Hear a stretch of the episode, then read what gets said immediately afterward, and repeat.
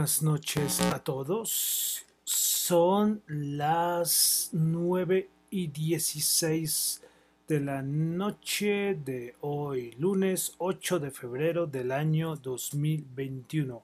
Mi nombre es John Torres y este es el resumen de las noticias económicas del día de hoy.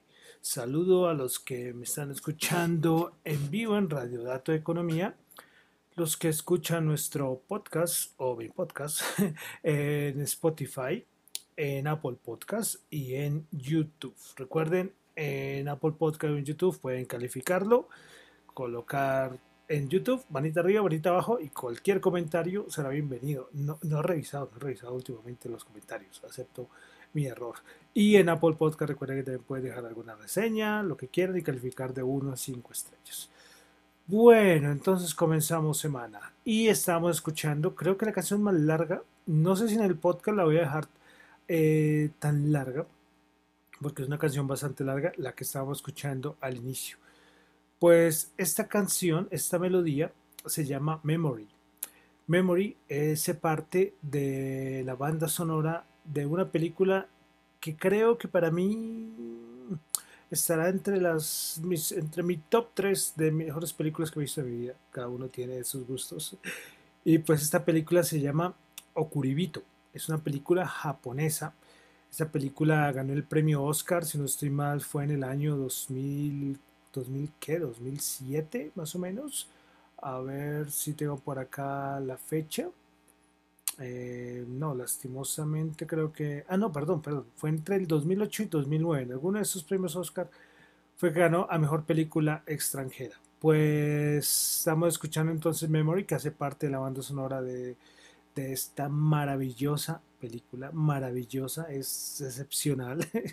Ah, yo siempre alabo esta película. película. Esta película la tengo en DVD, en Blu-ray. Tengo la banda sonora, tengo todo lo de esta película. Es que verdad es, es maravillosa. La música de Joe Hisaishi. Bueno, el nombre de él es eh, Mamoru Fujisawa, pero profesionalmente se le conoce como Joe Hisaishi. Pero la música es maravillosa. Y si no han visto la película, por favor, véanla. Es, es una película que por, eso, por esa razón, y aquí lo uno por la razón por la cual yo decidí colocarlo hoy al inicio, es porque la película habla, el tema es la muerte es el culto de la muerte o cómo es el respeto hacia la muerte por parte de la cultura japonesa. Eh, es maravilloso, de verdad que es, a, mí, me encantó, la crítica la alabó a esta película. Algo curioso es que esta película no pudo estrenarse en Japón, así como se no, tuvo que estrenarse muchos meses después, precisamente por el tema que hablaba la película una película drama hasta con un toque de humor. No, de verdad que esta película es maravillosa y por eso hoy decidí colocarlo y es por todo lo que estamos viviendo en estos últimos últimos meses o para decir que ya en este último año desde que está esta pandemia mm, hablo hablado este fin de semana con conocidos con amigos eh, y esto de la pandemia ha afectado ha destruido hogares porque han fallecido muchas personas y es duro, es, es muy duro. Precisamente eh, la película, esta, retomando toda la película, tiene, le han hecho varias traducciones del título, eh, en inglés es Departures, eh, como despedidas. Aquí en Colombia llegó como violines en el cielo, en otro lado le colocan final de partida, ¿verdad? Los nombres han cambiado, han cambiado, pero ya saben, tienen una idea. Bueno, entonces este fue el intro. Este no es la nueva informalidad, es un el, el programa que yo tengo los fines de semana. Bueno, que tenía, ahora no lo he podido hacer porque tengo un problema técnico. Eh, sí, sí, no he podido, por esa razón no he podido hacerlo, pero a ver, más adelante pronto lo hago. Pero, pero, pero, ahí es cuando yo hablo de, esta, de pedecine, hablo cosas por mucho más tiempo. Pero hoy el intro era por esto, verdad que llevamos una temporada difícil en el mundo y por eso esta canción, Memory, de la banda sonora de Okuribito. Bueno, un intro muy largo, pero se lo merece, se lo merece. Entonces ahora sí, vamos a nuestro resumen de las noticias económicas del día de hoy. Listo, entonces, eh, bueno, tema de COVID. COVID-19, eh, algo curioso fue que en Sudáfrica decidieron suspender eh, pues la vacunación con la vacuna de AstraZeneca. ¿Por qué? Pues porque parece que la vacuna de AstraZeneca a la, a la, a la variante de Sudáfrica no, la efectividad es muy, pero muy poca. Entonces por eso decidieron suspender esta administración de esta vacuna en Sudáfrica. AstraZeneca dijo que va a empezar a desarrollar una nueva vacuna, precisamente por todos estos problemas eh, que se ha tenido con esta vacuna. En muchos países parece que los casos han aumentado mucho. Aquí en Colombia saben que coloco acá mucho los datos.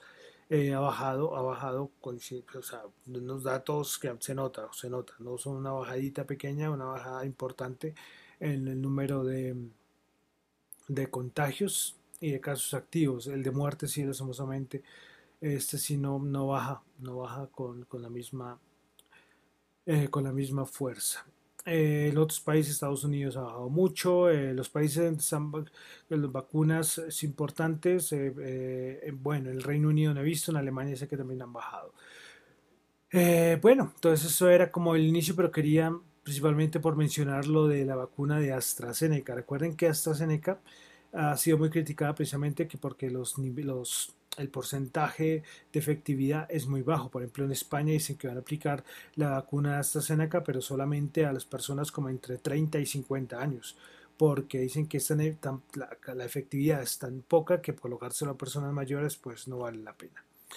Bueno, dejamos tema COVID y ahora vamos a datos macro. Bueno, comenzamos con Europa. Tuvimos datos de producción industrial en Alemania eh, a ver, a ver, del mes de enero. Se estimaba 0.3% y terminó en 0%, 0, 0% la producción industrial alemana en el mes de enero.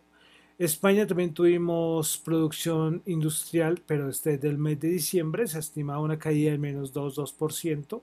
Terminó fue una caída de menos 0,6%. Ah, bueno, pero vale decir que el, que el dato que acabé de dar es anual. Es decir, el anual en el 2020 la caída fue el menos 0,6%, porque si la miramos si la miramos mensual, el aumento sí fue en diciembre del 1.1%. Entonces la caída en el mes, en el 2020 en España, la producción industrial fue una caída del 0.6%. Lagarde dio alguna declaración suelta este fin de semana. Y es algo que vamos a escuchar mucho, ¿eh? porque cuando se empieza el proceso de recuperación, todo este dinero que ha sido inyectado en la economía, que llevamos repitiéndolo de, todo lado, en todos los países, pues ahora la pregunta cuando llegue el momento es decir, ¿y cómo se va, cuándo se va a sacar todo este dinero de la economía? Y precisamente Lagarde dice eh, que cuando llegue el momento, cuando ya la crisis ya permita que se retire el dinero de la economía, la salida va a ser muy suave y con mucho cuidado. Mm, bueno, muy parecido a lo que hemos escuchado de la Reserva Federal, ¿no? que varios eh, eh, participantes de la Reserva Federal dicen que ya tienen todas las herramientas para retirar todo el dinero de la economía y para todo esto si la inflación se dispara. Bueno, bueno, pues Lagarde lo único que dice es que se va a hacer de una manera muy cuidadosa y muy suave. Ahí, ahí dejo el comentario de Lagarde del Banco Central Europeo. Listo bueno, vamos a continuar. Pasamos a Estados Unidos.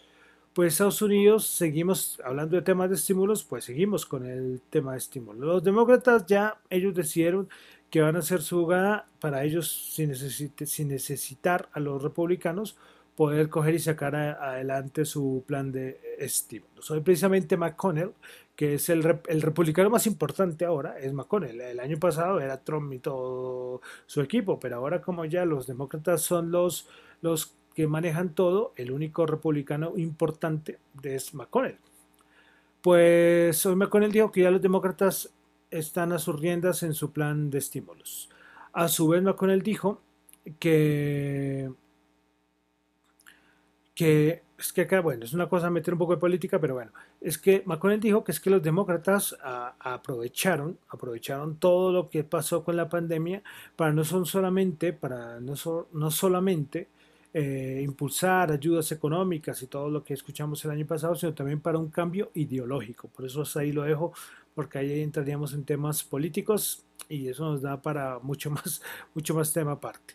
Pero bueno, también eh, dice que el plan del 1.9 billones de dólares que están impulsando los demócratas, eh, McConnell dice que es que para, los, para muchos economistas, aún los más liberales, dicen que, que esto está, que es una cantidad, mucha cantidad de dinero y tras del hecho está mal administrado en el sentido de cómo irían a repartirse todo el dinero.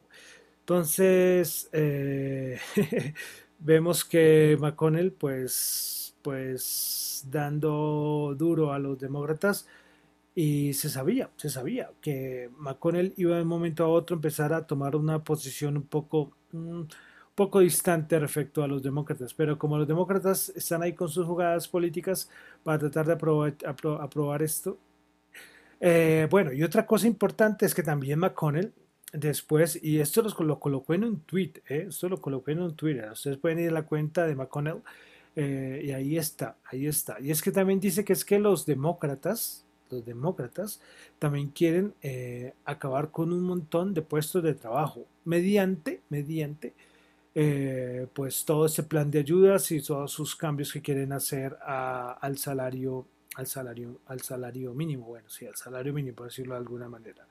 Y además es que ya lo hicieron, porque recuerden, eh, recordamos este que Biden dijo que este el oleoducto del Keystone, eh, pues este oleoducto ya lo, ya lo ya no se iba a construir y pues que ahí habían muchísimos, habían cientos de puestos de trabajo que los demócratas están destruyendo. Entonces hoy McConnell se fue con todo en contra de los, de los demócratas. Y es que bueno, pues se esperaba, pues bueno, tienen tienen, como tienen ese 50 más 1 de ventaja, la popular o la azul, que alguna cosa le va a servir, pues McConnell dice, bueno, ya nosotros no estamos de acuerdo y los demócratas harán lo que quieran, hasta ver hasta, hasta dónde pueden, pueden llegar. Respecto al plan, a este plan de, de ayudas, pues se ha hablado mucho, eh, hoy también se habló que habría un cambio eh, especialmente a las personas que recibirían los, los, cheques, que tendrían que ser personas con ingresos de hasta 75 mil dólares, bueno, un montón de asteriscos, porque lo que quieren hacer estos cambios para que los, los cheques directos que proponen los demócratas lleguen de la manera mejor repartida, que es lo que critican los republicanos. Los republicanos dicen que es que eso está, está muy mal hecho y lo que van a hacer es inundar la economía con un montón de dinero.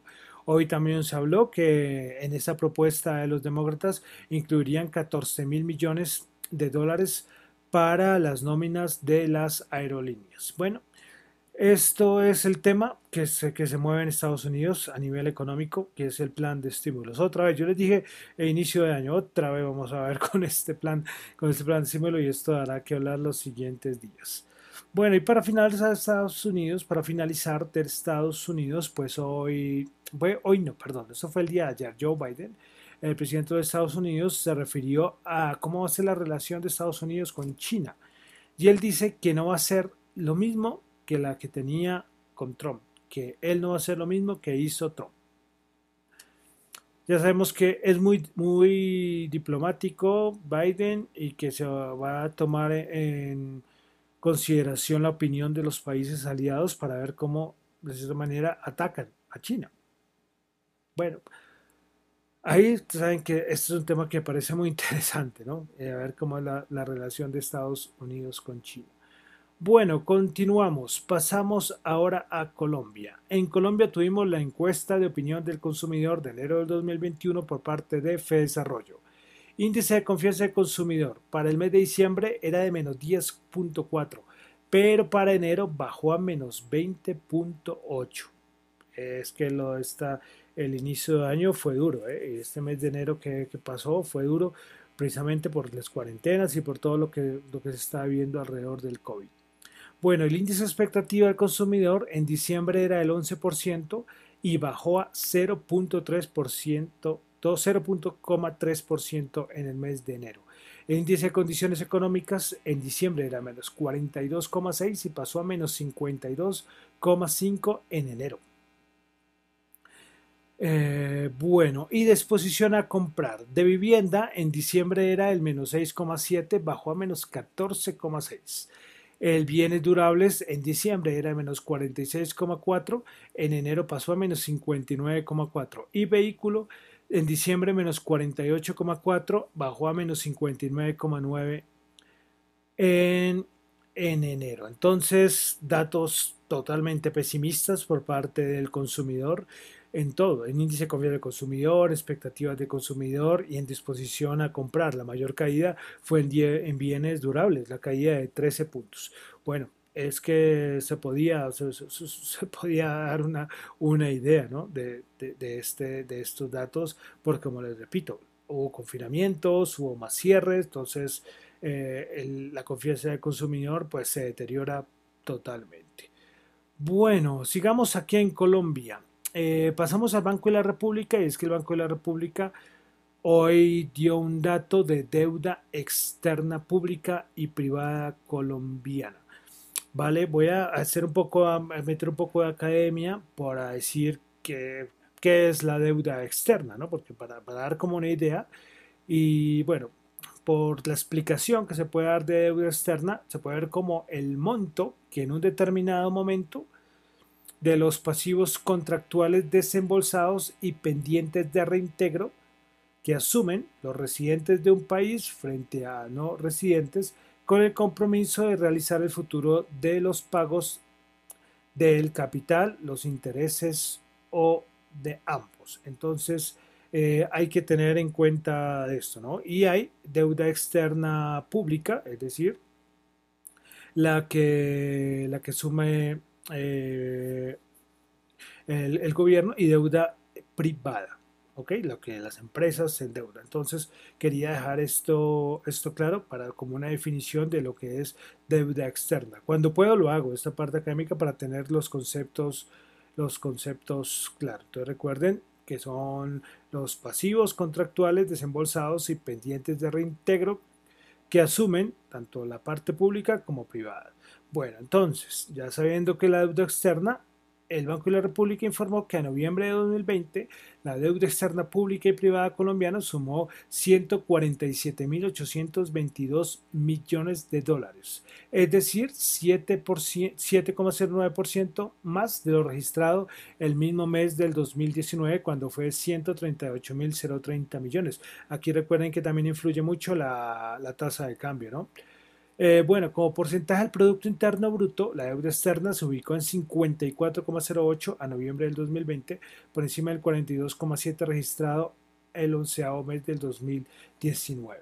Bueno, estos datos cuando salgan yo los voy a recordar. Es un dato de noviembre y creo que yo había dado uno muy similar, pero quiero siempre recordarlo, ¿no? Y para tener en cuenta esas variables macroeconómicas que son eh, muy importantes, son muy, muy importantes. Listo, bueno. Y finalmente, eso es algo que toca Colombia y a nivel latinoamericano, fue que el, el Fondo Monetario Internacional sacó como sus nuevas proyecciones. Ellos sacaron todo un, estudio donde analizan varias variables, exportaciones, deuda, bueno, un montón de, de tipo de variables macroeconómicas. Y pues... Eh, eh, dice que el, Fondo Monetario Internacional respecto a Latinoamérica dice que se prevé una recuperación para 2021, pero que persisten muchas, muchos riesgos por, por, bueno, por todo lo que está sucediendo. Bueno, de proyecciones, el Fondo Monetario Internacional a nivel de 2021 coloca una proyección para América, América Latina y el Caribe del 4,1%, América del Sur 4,1%, América Central, Panamá y República Dominicana Caribe 3,5%, eh, Argentina 4,5%, Brasil 3,6%, eh, Chile 5,8%, Colombia 4,6%, México 4,3% y Perú el 9%. Y recordemos que la estimación del 2020 de la economía colombiana eh, para el Fondo Monetario Internacional es del menos 7,9%. Pero entonces nos dan, y creo que la mejoran, no tengo aquí el dato, pero sí creo que la mejoran respecto a su anterior estimación. Entonces, proyección para el 2021 de crecimiento económico para Colombia del 4,6% por parte del Fondo Monetario Internacional. Bueno, pasamos a los mercados, empresas, índices, bolsas y el protagonista del día fue Tesla, Elon Musk, Tesla. Pues bueno, primero que todo, en la madrugada salió una noticia que es que el, el regulador de mercado en China se reunió con Tesla por problemas de la calidad de los automóviles. Pues, ¿por qué se produjo esta reunión? Pues la reunión se convocó en respuesta a que muchos, a muchos clientes estaban poco satisfechos con Tesla por los incendios sobre batería, la, aceleración inesperada y fallos en la actualización inalámbrica. Entonces, eh, en China, pues le jalaron las orejas a, Tesla a ver que arreglara todos estos problemas. Pero bueno, ahí queda eso. Eso fue en las horas de la madrugada, hora colombiana.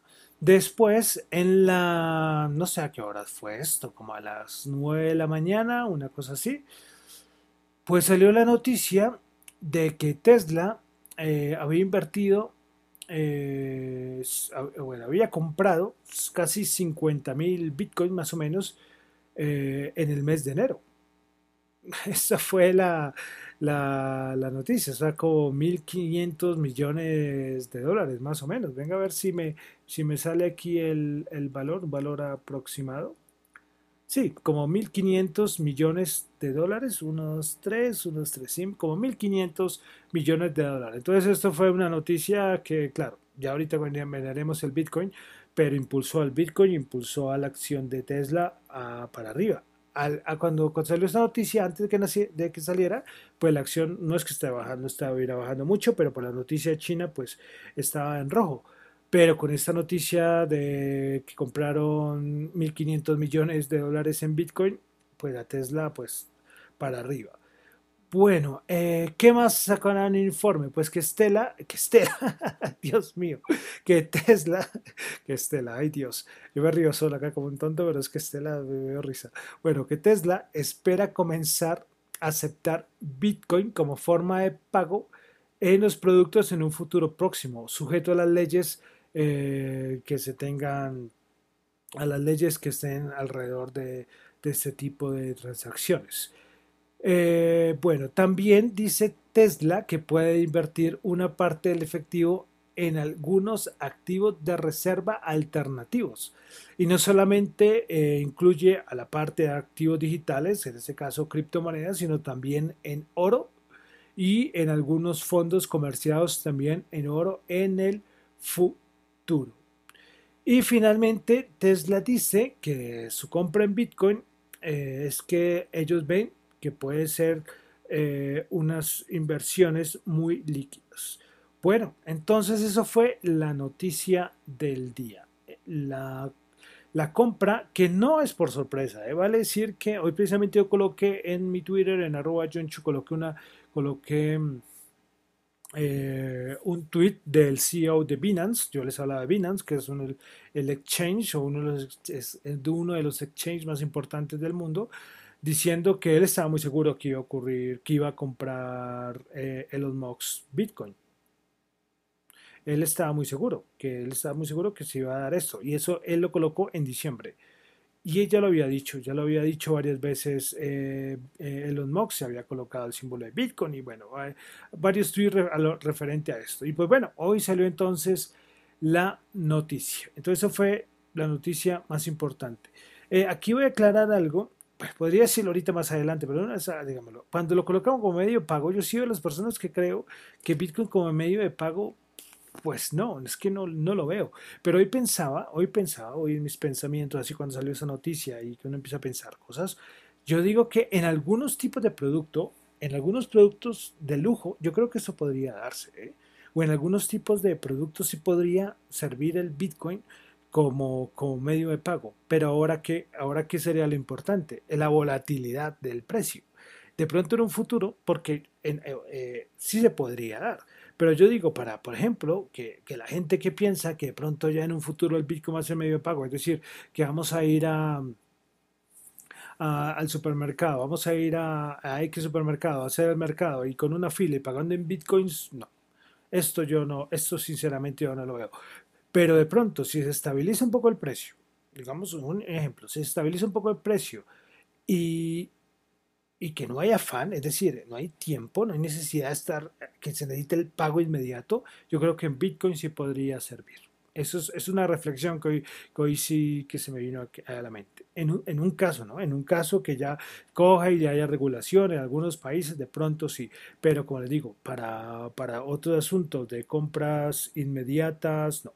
Yo sinceramente no lo veo, no lo veo no lo veo, no lo veo así. O sea, decir que el ejemplo del supermercado, imagínense es supermercado, todos con su carrito de compras, ahí haciendo fila y esperar ahí como 15 minutos que se autorice, no, no sería, sería una locura. Pero bueno, hoy es una reflexión que se las cuento, hoy es una reflexión que hoy, que hoy tenía. Bueno, eh, continuamos, continuamos que esto se me está haciendo largo. Yo estoy un poco lento, estoy aquí un poco feliz hablando, pero, pero a ver si voy a apurar ya. Bueno, vamos a apurar un poquito. Otras dos noticias importantes. Bueno, tres.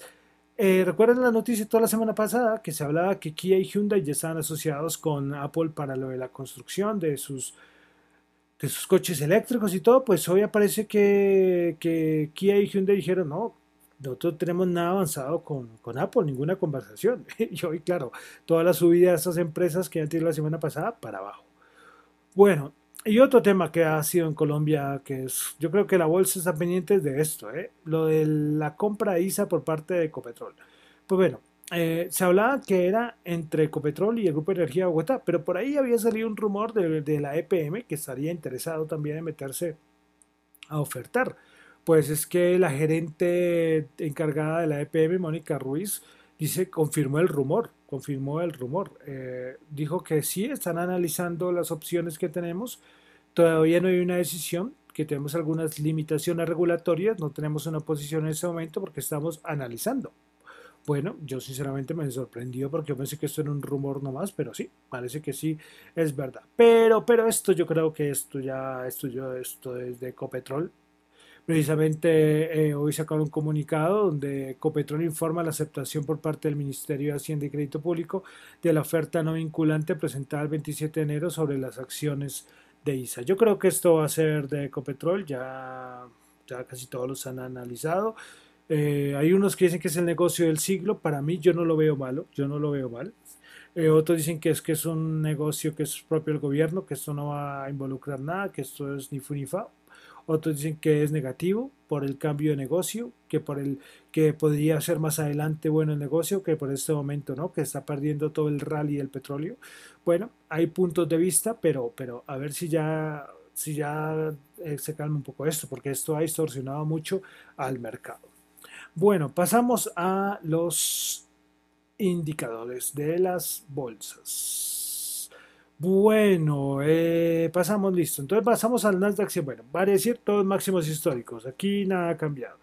Nasdaq 100, 91 puntos subió, 0,6%, 13.695 puntos. Principales ganadoras, tenemos Nvidia 6.2%, Moderna 5.5% y Applied Materials 5.4%. Principales perdedoras, Sagens bajó 7%, Pinduoduo, principales perdedoras, ¿no? Pinduoduo menos 4% y Alvin Technology menos 2.9%. Pasamos al SP500, que hoy subió 28 puntos, 3.915, ya, ya se acerca al 4.000, 0.7%. Principales ganadoras, tuvimos a Marathon Oil Corporation 13.1, Occidental Petroleum 12.1, Apache Corp 9.9. Principales perdedoras, Hasbro menos 4.2, Allen Technology menos 2.9 y Eversource menos 2.6. El Dow Jones Subió 267 puntos, 0.7%, 31.385 puntos. Principales ganadoras, Walt Disney 4.8, que ya está reabriendo, aunque parcialmente algunos parques. ExxonMobil 4.3, Chevron 2.4%. Principales perdedoras, Nike menos 1.1%, Maranco menos 1%, Visa menos 0.9%.